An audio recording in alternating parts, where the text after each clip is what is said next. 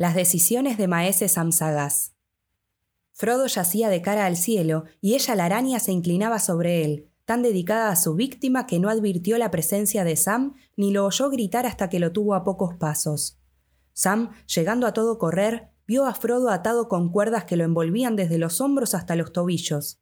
Y ya el monstruo, a medias levantándolo con las grandes patas delanteras, a medias a la rastra, se lo estaba llevando. Junto a Frodo en el suelo, inútil desde que se le cayera de la mano, centelleaba la espada élfica. Sam no perdió tiempo en preguntarse qué convenía hacer, o si lo que sentía era coraje, o lealtad, o furia. Se abalanzó con un grito y recogió con la mano izquierda la espada de Frodo. Luego atacó. Jamás se vio ataque más feroz en el mundo salvaje de las bestias, como si una limania pequeña y desesperada, armada tan solo de dientes diminutos, se lanzara contra una torre de cuerno y cuero, inclinada sobre el compañero caído. Como interrumpida en medio de una ensoniación por el breve grito de Sam, ella la araña volvió lentamente hacia él aquella mirada horrenda y maligna. Pero antes que llegara a advertir que la furia de este enemigo era mil veces superior a todas las que conociera en años incontables, la espada centelleante le mordió el pie y amputó la garra. Sam saltó adentro, el arco formado por las patas, y con un rápido movimiento ascendente de la otra mano, lanzó una estocada a los ojos arracimados en la cabeza gacha de ella la araña. Un gran ojo quedó en las tinieblas. Ahora la criatura pequeña y miserable estaba debajo de la bestia, momentáneamente fuera del alcance de los picotazos y las garras. El vientre enorme pendía sobre él con una pútrida fosforescencia y el hedor le impedía respirar. No obstante, la furia de Sam alcanzó para que asestara otro golpe y antes de que ella la araña se dejara caer sobre él y lo sofocara, junto con ese pequeño arrebato de insolencia y coraje, le clavó la hoja de la espada élfica con una fuerza desesperada. Pero ella la araña no era como los dragones, y no tenía más puntos vulnerables que los ojos. Aquel pellejo secular de agujeros y protuberancias de podredumbre estaba protegido interiormente por capas y capas de excrescencias malignas, la hoja le abrió una incisión horrible, mas no había fuerza humana capaz de atravesar aquellos pliegues y repliegues monstruosos, ni aun con un acero forjado por los elfos o por los enanos, o empuñado en los días antiguos por Beren o Turin. Se encogió al sentir el golpe, pero enseguida levantó el gran saco del vientre muy por encima de la cabeza de Sam. El veneno brotó espumoso y burbujeante de la herida. Luego, abriendo las patas, dejó caer otra vez la mole enorme sobre Sam. Demasiado pronto, pues Sam estaba aún de pie, y soltando la espada, tomó con ambas manos la hoja élfica y apuntándola al aire, paró el descenso de aquel techo horrible. Y así, ella la araña, con todo el poder de su propia y cruel voluntad, con una fuerza superior a la del puño del mejor guerrero, se precipitó sobre la punta implacable. Más y más profundamente penetraba cada vez aquella punta, mientras Sam era aplastado poco a poco contra el suelo.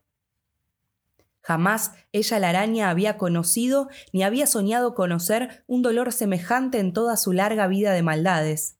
Ni el más valiente de los soldados de la antigua Gondor, ni el más salvaje de los orcos atrapados en la tela, había resistido de ese modo, y nadie, jamás, le había traspasado con el acero la carne bien amada. Se estremeció de arriba abajo, Levantó una vez más la gran mole, tratando de arrancarse del dolor, y combando bajo el vientre los tentáculos crispados de las patas, dio un salto convulsivo hacia atrás. Sam había caído de rodillas cerca de la cabeza de Frodo. Tambaleándose en el hedor repelente, aún empujaba la espada con ambas manos. A través de la niebla que le enturbiaba los ojos, entrevió el rostro de Frodo, y trató obstinadamente de dominarse y no perder el sentido. Levantó con lentitud la cabeza y la vio, a unos pocos pasos, y ella lo miraba. Una saliva de veneno le goteaba del pico y un limo verdoso le resumaba del ojo lastimado. Allí estaba, agazapada, el vientre palpitante desparramado en el suelo, los grandes arcos de las patas que se estremecían, juntando fuerzas para dar otro salto, para aplastar esta vez y picar a muerte, no una ligera mordedura venenosa destinada a suspender la lucha de la víctima esta vez matar y luego despedazar. Y mientras Sam la observaba, agazapado también él, viendo en los ojos de la bestia su propia muerte, un pensamiento lo asaltó, como si una voz remota le hablase al oído de improviso, y tanteándose el pecho con la mano izquierda, encontró lo que buscaba. Frío, duro y sólido le pareció al tacto, en aquel espectral mundo de horror, el frasco de Galadriel. Galadriel, dijo débilmente, y entonces oyó voces lejanas pero claras, las llamadas de los elfos cuando vagaban bajo las estrellas en las sombras amadas de la comarca, y la música de los elfos tal como la oyera en sueños en la sala de fuego de la morada del Rond. Gilzoniel a Elbereth. Y de pronto, como por encanto, la lengua se le aflojó e invocó en un idioma para él desconocido. A Elbereth Gilzoniel, o Menem Palandiriel, le nalon si dinguruzos, a tironin, fanuilos. Y al instante se levantó, tambaleándose, y fue otra vez el hobbit Samsagas, hijo de Hamfast. A ver, acércate, bestia inmunda, gritó. Has herido a mi amo y me las pagarás. Seguiremos adelante, te lo aseguro, pero primero arreglaremos cuentas contigo. Acércate y prueba otra vez. Como si el espíritu indomable de Sam hubiese reforzado la potencia del cristal, el frasco de Galadriel brilló de pronto como una antorcha incandescente. Centelleó y pareció que una estrella cayera del firmamento, rasgando el aire tenebroso con una luz deslumbradora. Jamás un terror como este que venía de los cielos había ardido con tanta fuerza delante de ella la araña. Los rayos le entraron en la cabeza herida y la terrible infección de luz se extendió de ojo a ojo. La bestia cayó hacia atrás agitando en el aire las patas delanteras, enseguecida por los relámpagos internos, la mente en agonía. Luego volvió la cabeza mutilada, rodó a un costado y adelantando primero una garra y luego otra, se arrastró hacia la abertura en el acantilado sombrío. Sam la persiguió, vacilante, tambaleándose como un hombre ebrio. Y ella la araña, domada al fin, encogida en la derrota, temblaba y se sacudía tratando de huir. Llegó al agujero y se escurrió dejando un reguero de limo amarillo verdoso, y desapareció en el momento en que Sam, antes de desplomarse, le asestaba un último golpe a las patas traseras. Ella la araña había desaparecido, y la historia no cuenta si permaneció largo tiempo encerrada rumiando su malignidad y su desdicha, y si en lentos años de tiniebla se curó desde adentro y reconstituyó los racimos de los ojos, hasta que un hambre mortal la llevó a tejer otra vez las redes horribles en los valles de las montañas de las sombras. Sam se quedó solo. Penosamente, mientras la noche del país sin nombre caía sobre el lugar de la batalla, se arrastró de nuevo hacia su amo. Mi amo, mi querido amo, gritó. Pero Frodo no habló. Mientras corría hacia adelante en plena exaltación, feliz al verse en libertad, ella la araña lo había perseguido con una celeridad aterradora, y de un solo golpe le había clavado en el cuello el pico venenoso. Ahora Frodo yacía pálido, inmóvil, insensible a cualquier voz. Mi amo, mi querido amo, repitió Sam, y esperó durante un largo silencio, escuchando en vano. Luego, lo más rápido que pudo, cortó las cuerdas y apoyó la cabeza en el pecho y en la boca de Frodo, pero no descubrió ningún signo de vida, ni el más leve latido del corazón. Le frotó varias veces las manos y los pies y le tocó la frente, pero todo estaba frío. Frodo, señor Frodo, exclamó, no me deje aquí solo. Es Susam quien lo llama. No se vaya a donde yo no pueda seguirlo. Despierte, señor Frodo. Oh, por favor, despierte, Frodo. Despierte, Frodo. Pobre de mí. Pobre de mí. Despierte. Y entonces la cólera lo dominó, y levantándose corrió frenéticamente alrededor del cuerpo de su amo, y hendió el aire con la espada, y golpeó las piedras dando gritos de desafío. Luego se volvió, e inclinándose miró a la luz crepuscular el rostro pálido de Frodo y de pronto descubrió que esta era la imagen que se le había revelado en el espejo de Galadriel en Lorien. Frodo de cara pálida, dormido al pie de un risco grande y oscuro. Profundamente dormido, había pensado entonces. Está muerto, dijo. No está dormido, está muerto. Y mientras lo decía, como si las palabras hubiesen activado el veneno, le pareció que el rostro de Frodo cobraba un tinte lívido y verdoso y entonces la desesperación más negra cayó sobre él, y se inclinó hasta el suelo, y se cubrió la cabeza con la capucha gris, mientras la noche le invadía el corazón, y no supo nada más. Cuando al fin las tinieblas se disiparon, Sam levantó la cabeza y vio sombras en torno. Pero no hubiera sabido decir durante cuántos minutos o cuántas horas el mundo había continuado arrastrándose. Estaba en el mismo lugar, y aún allí junto a él yacía su amo muerto. Ni las montañas se habían desmoronado, ni la tierra había caído en ruinas. ¿Qué haré? ¿Qué haré? se preguntó. ¿Habré recorrido con él todo este camino para nada? Y en ese preciso instante oyó su propia voz diciendo palabras que al comienzo del viaje él mismo no había comprendido. Tengo que hacer algo antes del fin. Y está ahí delante. Tengo que buscarlo, señor, si usted me entiende. ¿Pero qué puedo hacer? No, por cierto, abandonar al señor Frodo muerto y sin sepultura en lo alto de las montañas y volverme para casa. O continuar. Continuar, repitió, y por un momento lo sacudió un estremecimiento de miedo y de incertidumbre. ¿Continuar? ¿Es eso lo que he de hacer? ¿Y abandonarlo? Entonces por fin rompió a llorar, y volviendo junto a Frodo le estiró el cuerpo y le cruzó las manos frías sobre el pecho, y lo envolvió en la capa élfica, y luego puso a un lado su propia espada y al otro el bastón que le había regalado Faramir. Si voy a continuar, señor Frodo, dijo, tendré que llevarme su espada, con el permiso de usted, pero le dejo esta otra al lado, así como estaba junto al viejo rey en el túmulo. Y usted tiene además la hermosa cota de mithril del viejo señor Bilbo. Y el cristal de estrella, señor Frodo, usted me lo prestó, pero voy a necesitarlo, pues de ahora en adelante andaré siempre en la oscuridad. Es demasiado precioso para mí, y la dama se lo regaló a usted, pero ella tal vez comprendería. Usted lo comprende, ¿verdad, señor Frodo? Tengo que seguir. Sin embargo, no pudo seguir, todavía no. Se arrodilló, tomó la mano de Frodo y no la pudo soltar. Y el tiempo pasaba, y él seguía allí, de rodillas, estrechando la mano de Frodo, mientras en su corazón se libraba una batalla. Trató de reunir las fuerzas necesarias para arrancarse de allí y partir en un viaje solitario, el viaje vengador. Si al menos pudiera partir, la furia lo llevaría por todas las rutas del mundo detrás de Gollum hasta dar por fin con él, y entonces Gollum moriría en un rincón. Pero no era eso lo que él pretendía. Abandonar a su amo solo por eso no tenía ningún sentido, no le devolvería la vida. Nada ahora le devolvería la vida. Hubiera sido preferible que murieran juntos, y aún así sería también un viaje solitario. Miró la punta reluciente de la espada. Pensó en los lugares que habían dejado atrás, la orilla negra, el precipicio que se abría al vacío. Por ese lado no había salida posible. Sería como no hacer nada, no valía la pena. No era eso lo que él pretendía. Pero entonces, ¿qué he de hacer? gritó de nuevo, y ahora le pareció conocer exactamente la dura respuesta. Tengo que hacer algo antes del fin también un viaje solitario, y el peor. ¿Cómo? ¿Yo, solo, ir hasta la grieta del destino y todo lo demás? Titubeaba aún, pero la resolución crecía. ¿Cómo? ¿Yo sacarle a él el anillo? El concilio se lo entregó a él.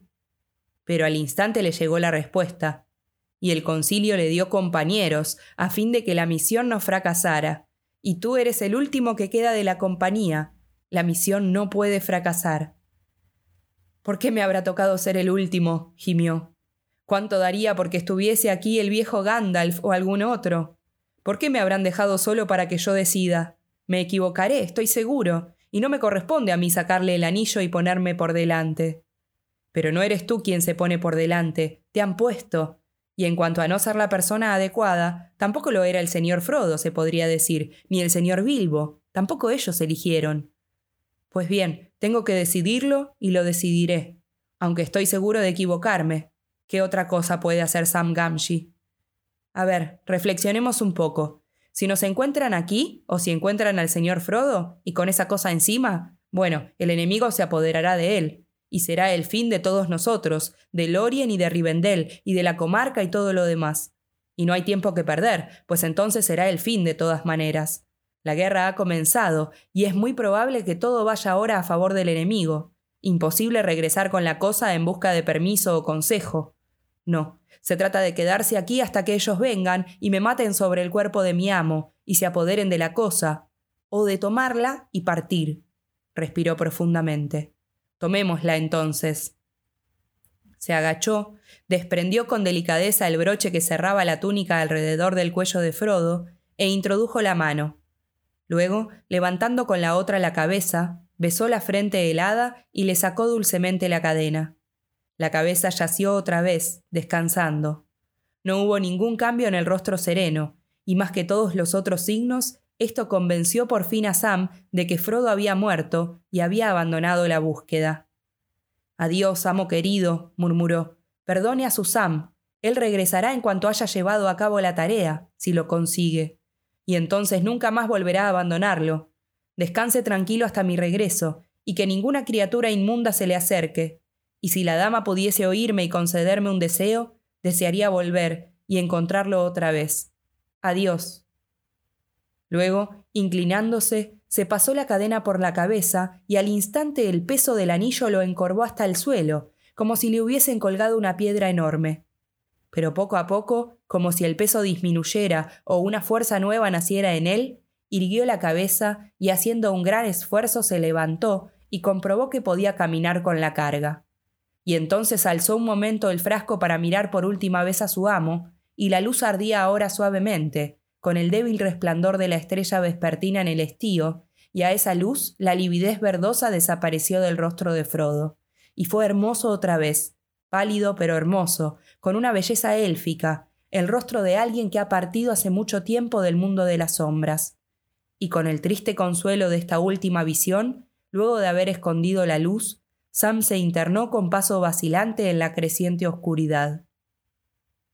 No tuvo mucho que caminar. La boca del túnel se abría atrás, no lejos de allí, pero adelante, a unas doscientas yardas o quizá menos, corría el desfiladero. El sendero era visible en la penumbra del crepúsculo, un surco profundo excavado a lo largo de los siglos, que ascendía en una garganta larga franqueada por paredes rocosas. La garganta se estrechaba rápidamente. Pronto Sam llegó a un tramo de escalones anchos y bajos.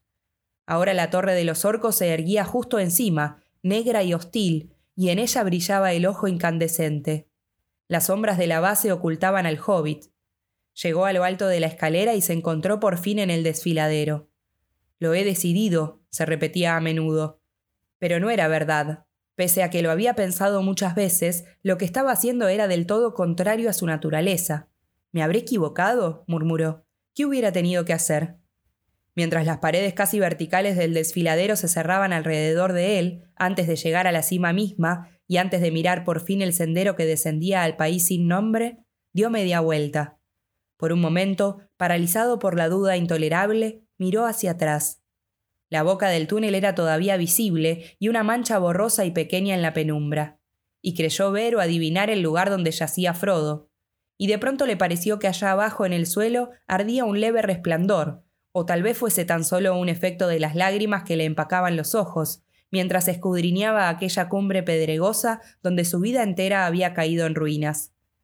Si al menos pudiera cumplir mi deseo, suspiró, mi único deseo, volver y encontrarlo. Luego, por fin, se volvió hacia el camino que se extendía ante él y avanzó unos pocos pasos, los más pesados y más penosos que hubiera dado alguna vez. Apenas unos pocos pasos, y ahora solo unos pocos más, y luego descendería ya y nunca más volvería a ver aquellas alturas. Y entonces, de improviso, oyó gritos y voces. Sam esperó inmóvil, como petrificado. Voces de orcos, adelante y atrás de él. Un fuerte ruido de pisadas y voces roncas. Los orcos subían al desfiladero desde el otro lado, tal vez desde alguna de las puertas de la torre. Pasos precipitados y gritos detrás. Dio media vuelta y vio unas lucecitas rojas, antorchas que parpadeaban a lo lejos de la salida del túnel. La cacería había comenzado al fin. El ojo de la torre no era ciego, y Sam estaba atrapado. La temblorosa luz de las antorchas y el ritintín de los aceros se iban acercando. Un momento más y llegarían a la cima y caerían sobre él. Había perdido un tiempo precioso en decidirse, y ahora todo era inútil. ¿Cómo huir? ¿Cómo salvarse? ¿Cómo salvar el anillo? El anillo. No fue ni un pensamiento ni una decisión. De pronto se dio cuenta de que se había sacado la cadena y de que tenía el anillo en la mano. La vanguardia de la horda de orcos apareció en el desfiladero, justo delante de él. Entonces se puso el anillo en el dedo. El mundo se transformó, y un solo instante de tiempo se colmó de una hora de pensamiento. Advirtió enseguida que oía mejor y que la vista se le debilitaba, pero no como en el antro de ella la araña. Aquí todo cuanto veía alrededor no era oscuro sino impreciso. Y él, en un mundo gris y nebuloso, se sentía como una pequeña roca negra y solitaria, y el anillo, que le pesaba y le tironeaba en la mano izquierda, era como un globo de oro incandescente. No se sentía para nada invisible, sino por el contrario, horrible y nítidamente visible, y sabía que en alguna parte un ojo lo buscaba. Oía crujir las piedras y el murmullo del agua a lo lejos en el valle de Morgul, y en lo profundo de la roca la bullente desesperación de ella la araña, extraviada en algún pasadizo ciego, y voces en las mazmorras de la torre, y los gritos de los orcos que salían del túnel, y ensordecedor, rugiente, el ruido de los pasos y los alaridos de los orcos. Se acurrucó contra la pared de roca, pero ellos seguían subiendo, un ejército espectral de figuras grises distorsionadas en la niebla, solo sueños de terror con llamas pálidas en las manos. Y pasaron junto al hobbit. Sam se agazapó, tratando de escabullirse y esconderse en alguna grieta. Prestó oídos. Los orcos que salían del túnel y los que ya descendían por el desfiladero se habían visto y apurando el paso hablaban entre ellos a voz en cuello. Sam los oía claramente y entendía lo que decían. Tal vez el anillo le había dado el don de entender todas las lenguas, o simplemente el don de la comprensión, en particular la de los servidores de Sauron, el artífice, de modo tal que si prestaba atención entendía y podía traducir los pensamientos de los orcos. Sin duda, los poderes del anillo aumentaban enormemente a medida que se acercaba a lugares en los que fuera forjado, pero de algo no cabía duda. No transmitía coraje. Por el momento Sam no pensaba en otra cosa que en esconderse, en pegarse al suelo hasta que retornase la calma y escuchaba con ansiedad. No hubiera sabido decir a qué distancia hablaban, ya que las palabras le resonaban casi dentro de los oídos. Hola, Gorbag, ¿qué estás haciendo aquí arriba? ¿Aún no estás harto de guerra? Órdenes, imbécil. ¿Y qué estás haciendo tú, Shagrat? ¿Cansado de estar ahí arriba agazapado? ¿Tienes intenciones de bajar a combatir? Las órdenes te las doy yo a ti. Este paso está bajo mi custodia, de modo que cuida lo que dices. ¿Tienes algo que informar? Nada. ¡Ja, ja! Yo. Un griterío interrumpió la conversación de las dos cabecillas. Los orcos que estaban más abajo habían visto algo. Echaron a correr, y de pronto todos los demás lo siguieron. ¡Ah! ¡Hola! Hay algo aquí, en el medio del camino. ¡Un espía! ¡Un espía! Hubo un clamor de cuernos enronquecidos y una babel de voces destempladas. Sam tuvo un terrible sobresalto, y la cobardía que lo dominaba se disipó como un sueño. Habían visto a su amo. ¿Qué le irían a hacer? Se contaban acerca de los orcos historias que helaban la sangre. No, era inadmisible. De un salto estuvo de pie, Mandó a paseo la misión, todas sus decisiones y junto con ellas el miedo y la duda. Ahora sabía cuál era y cuál había sido siempre su lugar, junto a su amo, aunque ignoraba de qué podía servir estando allí. Se lanzó escaleras abajo y corrió por el sendero en dirección a Frodo. ¿Cuántos son? se preguntó. Treinta o cuarenta por lo menos los que vienen de la torre, y allá abajo hay muchos más, supongo. ¿Cuántos podré matar antes que caigan sobre mí? Verán la llama de la espada, no bien la desenvaine y tarde o temprano me atraparán. Me pregunto si alguna canción mencionará alguna vez esta hazaña, de cómo Sam Sagaz cayó en el paso alto y levantó una muralla de cadáveres alrededor del cuerpo de su amo. No, no habrá canciones, claro que no las habrá, porque el anillo será descubierto y acabarán para siempre las canciones. No lo puedo evitar. Mi lugar está al lado del señor Frodo. Es necesario que lo entiendan. El Rond y el Concilio, y los grandes señores y las grandes damas, tan sabios todos. Los planes que ellos trazaron han fracasado. No puedo ser yo el portador del anillo, no sin el señor Frodo. Pero los orcos ya no estaban al alcance de la debilitada vista del hobbit. Sam no había tenido tiempo de pensar en sí mismo. De pronto se sintió cansado, casi exhausto. Las piernas se negaban a responder. Avanzaba con increíble lentitud. El sendero le parecía interminable. ¿A dónde habrían ido los orcos en medio de semejante niebla? Ah, ahí estaban otra vez, a bastante distancia todavía. Un grupo de figuras alrededor de algo que yacía en el suelo. Unos pocos correteaban de aquí para allá, encorvados como perros que han husmeado una pista. Sam intentó un último esfuerzo. Coraje, Sam, se dijo, o llegarás otra vez demasiado tarde. Aflojó la espada. Dentro de un momento la desenvainaría, y entonces. Se oyó un clamor salvaje, gritos, risas cuando levantaron algo del suelo. Ya hoy, ya Harry hoy, arriba, arriba. Entonces una voz gritó Deprisa ahora, por el camino más corto a la puerta de abajo. Parece que ella no nos molestará esta noche. La pandilla de sombras se puso en marcha. En el centro, cuatro de ellos cargaban un cuerpo sobre los hombros. ¡Ya voy! Se habían marchado y se llevaban el cuerpo de Frodo. Sam nunca podría alcanzarlos. Sin embargo, no se dio por vencido. Los orcos ya estaban entrando en el túnel. Los que llevaban el cuerpo pasaron primero, los otros lo siguieron, a los codazos y los empujones. Sam avanzó algunos pasos, desenvainó la espada, un centelleo azul en la mano trémula, pero nadie lo vio. Avanzaba aún, sin aliento, cuando el último orco desapareció en el agujero oscuro. Sam se detuvo un instante, jadeando, apretándose el pecho. Luego se pasó la manga por la cara y se enjugó la suciedad y el sudor y las lágrimas. Basura maldita, exclamó, y saltó tras ellos hundiéndose en la sombra. Esta vez el túnel no le pareció tan oscuro. Tuvo más bien la impresión de haber pasado de una niebla más ligera a otra más densa. El cansancio aumentaba, pero se sentía cada vez más decidido. Le parecía vislumbrar, no lejos de allí, la luz de las antorchas, pero por más que se esforzaba no conseguía llegar hasta ellas. Los orcos se desplazaban veloces por los subterráneos y a este túnel lo conocían palmo a palmo. No obstante las persecuciones de ella la araña, estaban obligados a utilizarlo a menudo, pues era el camino más rápido entre las montañas y la ciudad muerta. ¿En qué tiempos inmemoriales habían sido excavados el túnel principal y el gran foso redondo en que ella la araña se había instalado siglos atrás? Los orcos lo ignoraban, pero ellos mismos habían cavado a los lados muchos otros caminos a fin de evitar el antro de la bestia mientras iban y venían cumpliendo órdenes. Esa noche no tenían la intención de descender muy abajo, solo querían encontrar un pasadizo lateral que los llevara de vuelta a su propia torre. Casi todos estaban contentos, felices con lo que habían visto y hallado, mientras corrían y parloteaban y gimoteaban a la manera de los orcos. Sam oyó las voces ásperas y opacas en el aire muerto y distinguió dos en particular, más fuertes y cercanas. Al parecer, los cabecillas marchaban a la retaguardia y discutían.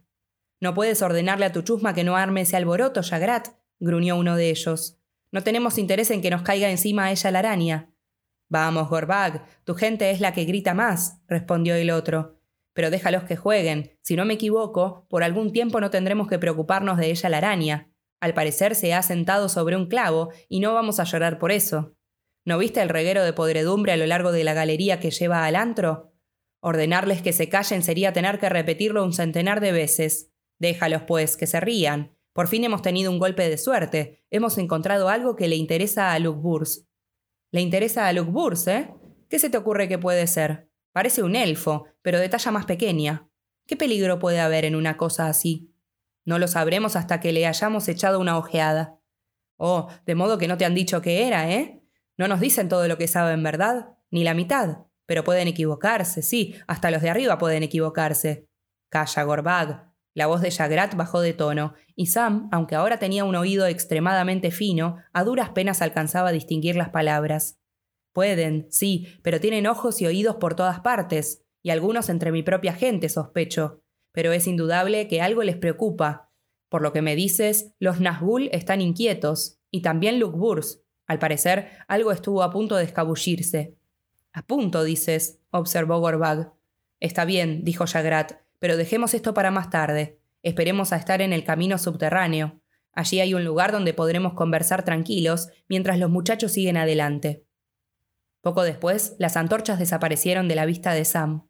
Oyó un fragor y en el momento en que aceleraba el paso, un golpe seco. Solo pudo imaginar que los orcos habían dado vuelta al recodo, entrando en el túnel que Frodo encontrara obstruido. Seguía obstruido. Una gran piedra parecía interceptarse el paso, y sin embargo los orcos habían salvado el obstáculo de algún modo, ya que Sam los oía hablar del otro lado. Continuaban corriendo, adentrándose cada vez más en el corazón de la montaña hacia la torre. Sam estaba desesperado. Algún propósito maligno abrigaban sin duda al llevarse el cuerpo de Frodo, y él no podía seguirlos. Se abalanzó contra el peñasco y empujó, pero la piedra no se movió. Entonces le pareció oír no lejos de allí, dentro, las voces de los dos capitanes. Por un instante permaneció inmóvil, escuchando, esperando tal vez enterarse de algo útil. Quizá Gorbag, que evidentemente pertenecía a Minas Morgul, volviera a salir, y entonces él podría escabullirse y entrar. No, no lo sé, decía la voz de Gorbag. En general los mensajes llegan más rápido que el vuelo de los pájaros. Pero yo no pregunto cómo. Más vale no arriesgarse. esos Nazgûl me ponen la carne de gallina. Te desuellan sin siquiera mirarte. Y te dejan afuera en el frío y la oscuridad. Pero a él le gustan. En estos tiempos son sus favoritos. Así que de nada sirven las protestas, te lo aseguro. No es juguete servir abajo en la ciudad. Tendrías que probar lo que es estar aquí, en compañía de ella la araña, dijo Jagrat. Quisiera más bien probar algún sitio donde no tuviera que encontrarme ni con ella ni con los otros. Pero ya la guerra ha comenzado, y cuando concluya tal vez las cosas anden mejor. Parece que andan bien por lo que dicen. ¿Qué otra cosa quieres que digan? gruñó Gorbag. Ya veremos. De todos modos, si en verdad termina bien, habrá mucho más espacio. ¿Qué te parece? si tenemos una oportunidad de escapar tú y yo por nuestra cuenta, con algunos muchachos de confianza, a algún lugar donde haya un botín bueno y fácil de conseguir, y nada de grandes patrones. Ah, exclamó Jagrat, como en las viejas épocas. Sí, dijo Gorbag, pero no contemos con eso. Yo no estoy nada tranquilo. Como te decía, los grandes patrones, sí. Y la voz descendió hasta convertirse casi en un susurro. Sí, hasta el más grande puede cometer errores. Algo estuvo a punto de escabullirse, dijiste, y yo te digo, algo se escabulló, y tenemos que estar alertas. A los pobres Uruks siempre les toca remediar en tuertos y sin ninguna recompensa. Pero no lo olvides, a nosotros los enemigos no nos quieren más que a él, y si él cae, también nosotros estaremos perdidos. Pero dime una cosa, ¿cuándo te dieron a ti la orden de salir? Hace alrededor de una hora, justo antes de que tú nos vieras. Llegó un mensaje, Nazgul inquieto, se temen espías en escaleras, redoblen la vigilancia, patrullen arriba en escaleras. Y vine enseguida.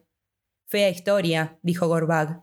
Escucha, nuestros vigías silenciosos estaban inquietos desde hacía más de dos días, eso lo sé, pero mi patrulla no recibió orden de salir hasta el día siguiente, y no se envió a Lugburs ningún mensaje, a causa de la gran señal y la partida para la guerra del Gran Nazgul, y todo eso y luego no pudieron conseguir que Lugburs los atendiera enseguida, según me han dicho. Supongo que el ojo habrá estado ocupado en otros asuntos, dijo Jagrat. Dicen que allá abajo, en el oeste, acontecen grandes cosas. Me imagino, dijo Gorbag, pero mientras tanto los enemigos han llegado hasta las escaleras. ¿Y tú qué hacías? Se suponía que estabas allí vigilando, con órdenes especiales o sin ellas. ¿En qué andas? Basta ya, no me enseñes a mí lo que tengo que hacer. Estábamos bien despiertos y alertas. Sabíamos que estaban sucediendo cosas extrañas. Muy extrañas. Sí, muy extrañas, luces y gritos y todo. Pero ella la araña andaba en una de sus diligencias. Mis muchachos la vieron, a ella y al fisgón. ¿El fisgón? ¿Qué es eso? Tienes que haberlo visto, uno pequeñito, flaco y negro. También él se parece a una araña, o quizá más a una rana famélica. Ya había estado antes por aquí. Hace años salió de Lugburs la primera vez y tuvimos orden de arriba de dejarlo pasar. Desde entonces volvió un par de veces a subir por las escaleras, pero nosotros lo dejábamos en paz. Al parecer se entiende con la señora. Supongo que no será un bocado muy apetitoso, pues a ella no le preocupan las órdenes de arriba. Pero vaya la guardia que montáis en el valle. Él estuvo aquí arriba un día antes de que se armase toda esta tremolina. Anoche temprano lo vimos. De todos modos, mis muchachos informaron que la señora se estaba divirtiendo, y con eso fue suficiente para mí hasta que llegó el mensaje. Suponía que el fisgón le había llevado algún juguete, o que quizá vosotros le habíais mandado un regalito, un prisionero de guerra o algo por el estilo. Yo no me meto cuando ella juega. Nada se le escapa a ella la araña cuando sale de casa. Nada, dices. ¿Para qué tienes ojos? Te repito que no estoy nada tranquilo. Lo que subió por las escaleras ha escapado. Cortó la telaraña y huyó por el agujero. Eso da que pensar. Ah, bueno, pero a fin de cuentas ella lo atrapó, ¿no? ¿Lo atrapó? ¿Atrapó quién? ¿A esta criatura insignificante? Pero si hubiera estado solo, ella se lo habría llevado mucho antes a su despensa, y allí se encontraría ahora. Y si a Luke Burse le interesaba, te hubiera tocado a ti ir a rescatarlo. Buen trabajo, pero había más de uno. A esta altura de la charla, Sam se puso a escuchar con más atención, el oído pegado a la piedra.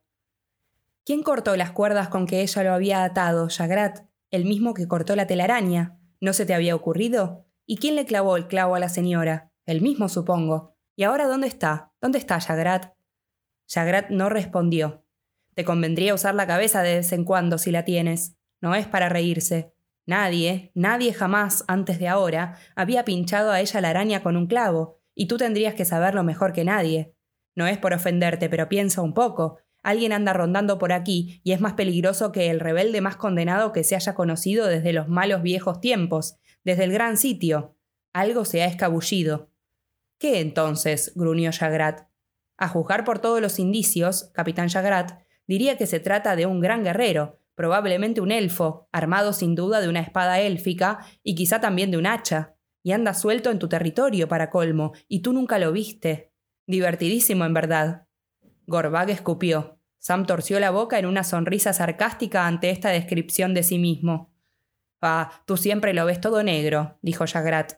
Puedes interpretar los signos como te dé la gana, pero también podría haber otras explicaciones. De cualquier modo, tengo centinelas en todos los puntos claves y pienso ocuparme de una cosa por vez. Cuando le haya echado una ojeada al que hemos capturado, entonces empezaré a preocuparme por alguna otra cosa. Me temo que no encontrarás mucho en ese personajillo, dijo Gorbag.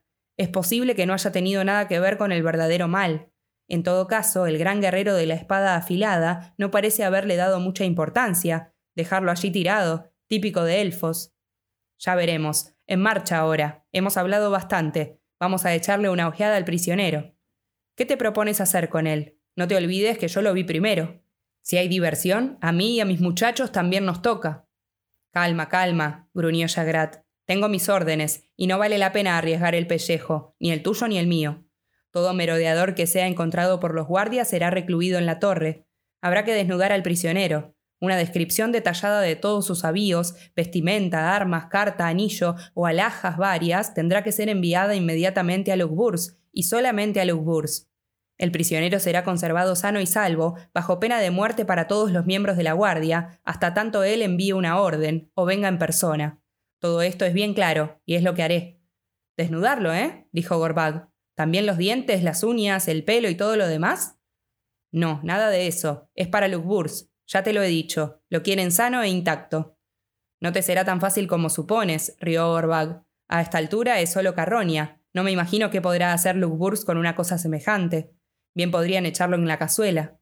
Pedazo de imbécil, ladró Jagrat. Te crees muy astuto, pero ignoras un montón de cosas que conoce casi todo el mundo. Si no te cuidas, serás tú el que terminará en una cazuela o en la panza de ella la araña.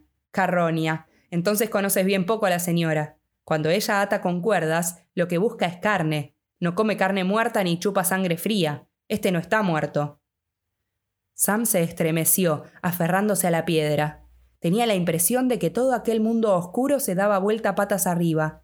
La conmoción fue tal que estuvo a punto de desmayarse, y mientras luchaba por no perder el sentido, oía dentro de él un comentario. Imbécil, no está muerto, y tu corazón lo sabía. No confíes en tu cabeza, Sam Sagaz, no es lo mejor que tienes. Lo que pasa contigo es que nunca tuviste en realidad ninguna esperanza. ¿Y ahora qué te queda por hacer? Por el momento nada más que apoyarse contra la piedra inamovible y escuchar, escuchar las horribles voces de los orcos. Gam, dijo Jagrat, ella tiene más de un veneno. Cuando sale de casa le basta dar un golpecito en el cuello y las víctimas caen fofas como peces deshuesados, y entonces ella se da el gusto. ¿Recuerdas al viejo Ufzak? Lo habíamos perdido de vista durante varios días. Por último lo encontramos en un rincón, colgado, sí, pero bien despierto y echando fuego por los ojos. ¿Cómo nos reímos? Quizás ella se había olvidado de él, pero nosotros no lo tocamos. No es bueno meterse en los asuntos de ella. No, esta basura despertará dentro de un par de horas, y aparte de sentirse un poco mareado durante un rato, no le pasará nada. O no le pasará si Lugburs lo deja en paz. Y aparte, naturalmente, de preguntarse dónde está y qué le ha sucedido. ¿Y qué le va a suceder? rió Gorbag. En todo caso, si no podemos hacer nada más, le contaremos algunas historias. No creo que haya estado jamás en la bella Lugburs, de modo que quizá le guste saber lo que allí le espera. Esto va a ser más divertido de lo que yo pensaba. Vamos. No habrá ninguna diversión, te lo aseguro yo, dijo Jagrat. Hay que conservarlo sano e intacto, pues de lo contrario todos podríamos darnos por muertos. Bueno, pero si yo fuera tú, atraparía al grande que anda suelto antes de enviar ningún mensaje a Lugburs. No les hará mucha gracia enterarse de que has atrapado al gatito y has dejado escapar al gato. Las voces se apagaron. Sam oyó el sonido de las pisadas que se alejaban. Empezaba a recobrarse y ahora se sentía furioso. Lo hice todo mal, gritó. Sabía que iba a pasar. Ahora ellos lo tienen, los demonios, inmundos. Nunca abandones a tu amo, nunca, nunca, nunca. Esa era mi verdadera norma. y en el fondo de mi corazón lo sabía. Quiera el cielo perdonarme, pero ahora tengo que volver a él, de alguna manera, de alguna manera. Desenvainó otra vez la espada y golpeó la piedra con la empuñadura, pero solo obtuvo un sonido sordo. Sin embargo, la espada resplandecía, tanto que ahora él podía ver alrededor. Sorprendido, descubrió que el peñasco tenía la forma de una puerta pesada y casi el doble de la altura de él. Arriba, un espacio oscuro separaba la parte superior del arco bajo la puerta. Probablemente estaba destinado a impedirle la entrada a ella la araña, y se cerraba por dentro con algún mecanismo invulnerable a la astucia de la bestia. Con las fuerzas que le quedaban, Sam dio un salto y se aferró a la parte superior de la puerta, trepó y se dejó caer del otro lado. Luego echó a correr como un loco, la espada incandescente en la mano, dando vuelta a un recodo y subiendo por un túnel sinuoso. La noticia de que su amo estaba aún con vida le daba el ánimo necesario para hacer un último esfuerzo. No veía absolutamente nada, pues este nuevo pasadizo consistía en una larga serie de curvas y recodos. Pero tenía la impresión de estar ganando terreno. Las voces de los orcos volvían a sonar más cerca, quizás a unos pocos pasos. Eso es lo que haré, dijo Jagrat. Lo llevaré enseguida a la cámara más alta. ¿Pero por qué? gruñó Gorbag. ¿Acaso no tienen mazmorras ahí abajo? No tiene que correr ningún riesgo, ya te lo dije, respondió Jagrat. ¿Has entendido? Es muy valioso. No confío en todos mis muchachos, y en ninguno de los tuyos, ni en ti cuando te entra la locura de divertirte. Lo llevaré donde me plazca, y donde tú no podrás ir si no te comportas como es debido. A lo alto de la torre, he dicho. Allí estarás seguro. ¿Eso crees? dijo Sam. Te olvidas del gran guerrero élfico que anda suelto. Y al decir estas palabras, dio vuelta al último recodo para descubrir, no supo si a causa de un truco del túnel o al oído que el anillo le había prestado, que había estimado mal la distancia. Las siluetas de los orcos estaban bastante más adelante, y ahora los veía, negros y achaparrados, contra una intensa luz.